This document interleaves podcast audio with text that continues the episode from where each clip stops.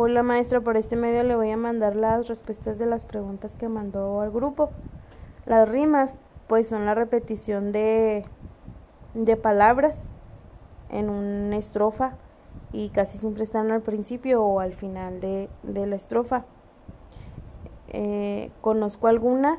Pues sí, sí, mi mamá me ha dicho algunas y las he escuchado también en canciones como cuando estaba más chiquita con mi hermana cantábamos una canción que no sé cómo se llama, pero dice cuando la luna se pone regrandota como una pelotota que alumbra el callejón. Creo que la canta Tatiana. Y la canción del ratón vaquero, pues mm, sí, sí la he oído en los, en los bailables o, o en el teléfono y no me la sé completa, nada más me sé un pedacito.